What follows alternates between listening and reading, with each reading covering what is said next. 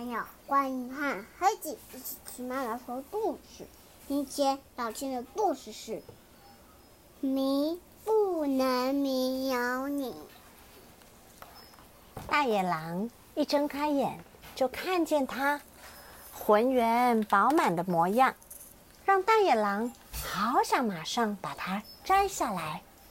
而小野狼是在起床的时候看见它。甜美可口又黄澄澄的模样，让小野狼好想闻闻它哦。于是他们开始一起往上爬呀爬。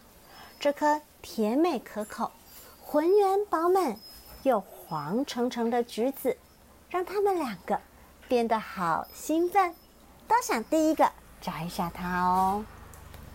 结果是大野狼把它摘下来了。它比想象中更浑圆饱满，更甜美可口，更加的黄澄澄。大野狼正想一口咬下的时候，它从眼角瞥见小野狼失望的眼神。大野狼看着那颗美丽的橘子，叹了一口气，把它丢给小野狼。小野狼微笑着伸出双手，美丽的橘子掠过它的耳朵。从树间落下，滚下小山丘，穿过田野，到了另外一边，消失在那片陌生的树林里。大野狼丢得太用力了。大野狼低下头，他觉得好抱歉。他们大概再也找不到这么浑圆饱满、这么黄澄澄的橘子了。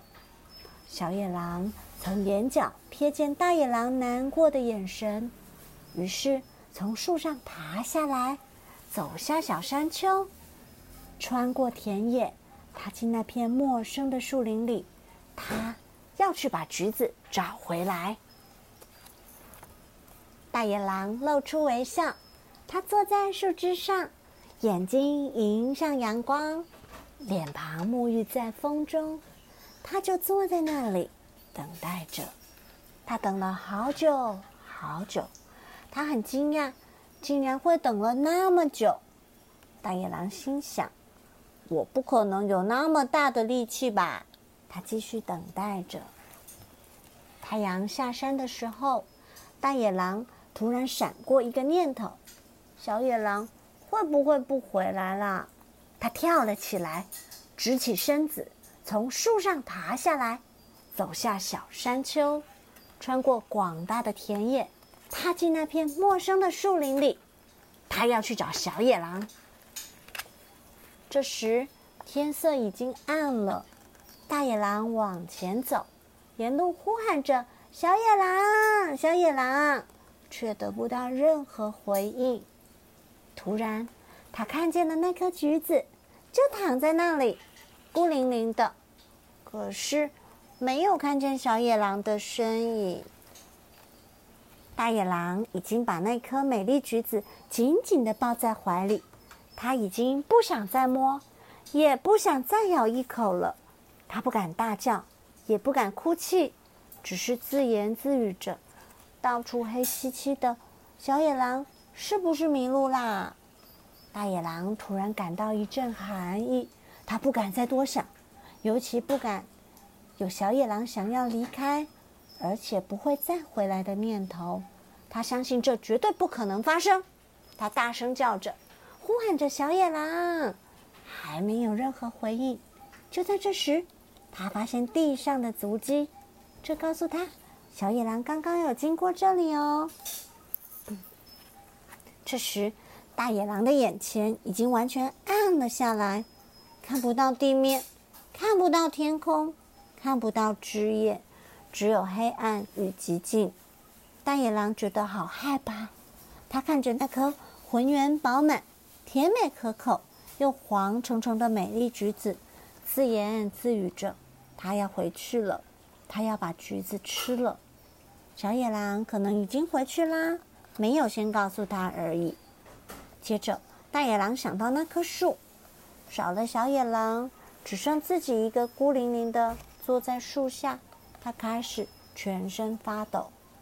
于是他用尽所有力气走进那片黑暗里，他开始大声的叫。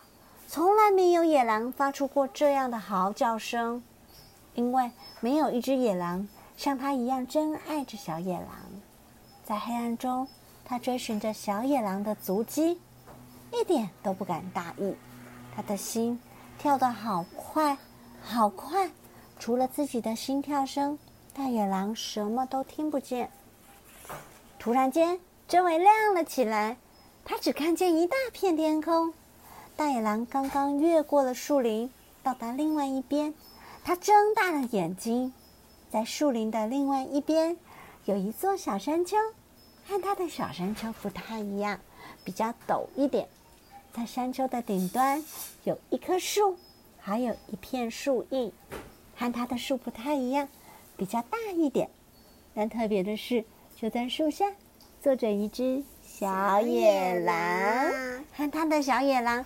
一模一样，大野狼开始奔跑，越过山丘，一边低声埋怨着小野狼不该就这么离开，丢下美丽的橘子和可爱的山丘，还有漂亮的树，和树下那只孤单又悲伤的大野狼。接着，他朝着那棵树前进，嘴里不断念着：“小野狼不该没有先告诉他，而且没有他的陪伴。”就自己一个跑这么远，也不知道到底会不会回来。小野狼站在树荫里，他站在那里看着大野狼。小野狼和以前不太一样了，他的眼睛里闪耀着光芒，他的微笑也更灿烂了。大野狼喜欢这样的他耶。大野狼弯下身，拿出那颗浑圆饱满、甜美可口。又黄澄澄的橘子说：“看，我帮你把橘子带来了。”他只说了这些，因为这样就够了。小野狼张开双手，大野狼把橘子丢给他。这次小野狼接住了，然后大野狼走进树荫里，不再说话。大野狼看着这座围陡的山丘，心里想：在这里，我们可以奔跑、跳跃。还可以一起滚到山脚下。他看着这棵树，以及较大片的树荫，心里想：在这里，我们可以爬树、吃饭，还可以一起做运动。接着，他看了看小野狼和他闪耀着光芒的眼睛，他觉得好快乐哦。大野狼靠着小野狼的身边坐下来，什么话都没有再说。故事。就说到这了，拜拜。谢谢妈妈。